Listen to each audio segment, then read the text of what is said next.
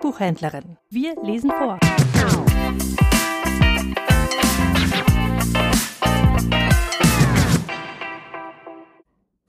Hans Fallada Lütten Weihnachten geschrieben 1936 Zum Meer muss man doch, wenn man ein Küstenmensch ist, selbst mit solchem Baum. Anderes Meer haben sie näher am Hof, aber das sind nur Bodden und Wieks. Dies hier ist richtiges Außenmeer. Hier kommen die Wellen von weit, weit her. Von Finnland oder von Schweden oder auch von Dänemark. Richtige Wellen. Also, sie laufen aus dem Wald über die Dünen. Und nun stehen sie still. Nein, das ist nicht mehr die Brandung allein, das ist ein seltsamer Laut, ein wehklagendes Schreien, ein endloses Flehen, tausendstimmig. Was ist es? Sie stehen und lauschen.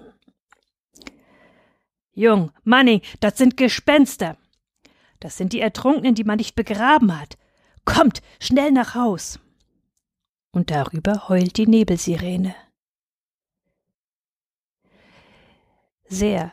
Es sind kleine Menschen, Tiere, Bauernkinder, voll von Spuk und Aberglauben. Zu Haus wird noch besprochen, da wird gehext und blau gefärbt. Aber sie sind kleine Menschen. Sie laden ihren Baum wieder auf und warten doch durch den Dünensand dem klagenden Geschrei entgegen, bis sie auf der letzten Höhe stehen und was sie sehen, ist ein Stück Strand, ein Stück Meer. Hier über dem Wasser weht es ein wenig, der Nebel zieht in Fetzen, schließt sich, öffnet den Ausblick. Und sie sehen die Wellen, grün-grau, wie sie umstürzen, weiß schäumend draußen auf der äußersten Sandbank, näher tobend, brausend und sie sehen den Strand mit Blöcken besät, und dazwischen lebt es, dazwischen schreit es, dazwischen watschelt es in Scharen. Die Wildgänse, sagen die Kinder, die Wildgänse. Sie haben nur davon gehört, sie haben es noch nie gesehen, aber nun sehen sie es. Das sind die Gänsescharen, die zum offenen Wasser ziehen, die hier an der Küste Station machen, eine Nacht oder drei, um dann weiterzuziehen nach Polen oder wer weiß wohin. Vater weiß es auch nicht. Da sind sie, die großen wilden Vögel, und sie schreien, und das Meer ist da, und der Wind und der Nebel, und der Leuchtturm von Arkona heult, und die Kinder stehen da mit ihrem gemausten Tannenbaum und starren und lauschen und trinken es in sich ein. Und plötzlich sehen sie noch etwas, und magisch verführt gehen sie dem Wunder näher.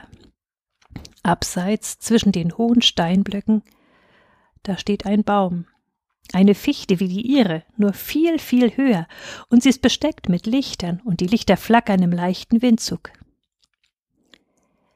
Lütten Weihnachten, flüstern die Kinder, Lütten Weihnachten für die Wildgänse. Immer näher kommen sie, leise gehen sie auf den Zehen. Oh, dieses Wunder und um den Felsblock biegen sie, da ist der Baum vor ihnen in all seiner Pracht, und neben ihm steht ein Mann, die Büchse über der Schulter, ein roter Vollbart.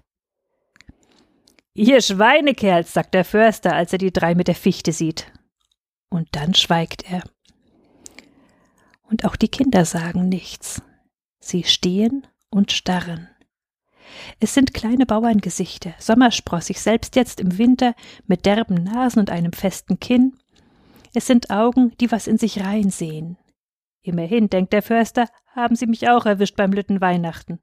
Und der Pastor sagt, es sind Heidentücken. Aber was soll man denn machen, wenn die Gänse so schreien und der Nebel so dick ist und die Welt so eng und so weit und Weihnachten vor der Tür? Was soll man da machen? Man soll einen Vertrag machen auf ewiges Stillschweigen. Und die Kinder wissen ja nun, dass der gefürchtete Rotfoss nicht so schlimm ist, wie sich die Leute erzählen. Ja, da stehen sie nun. Ein Mann, zwei Jungen, ein Mädel. Die Kerzen flackern am Baum und ab und zu geht auch eine aus. Die Gänse schreien und das Meer braust und rauscht. Die Sirene heult.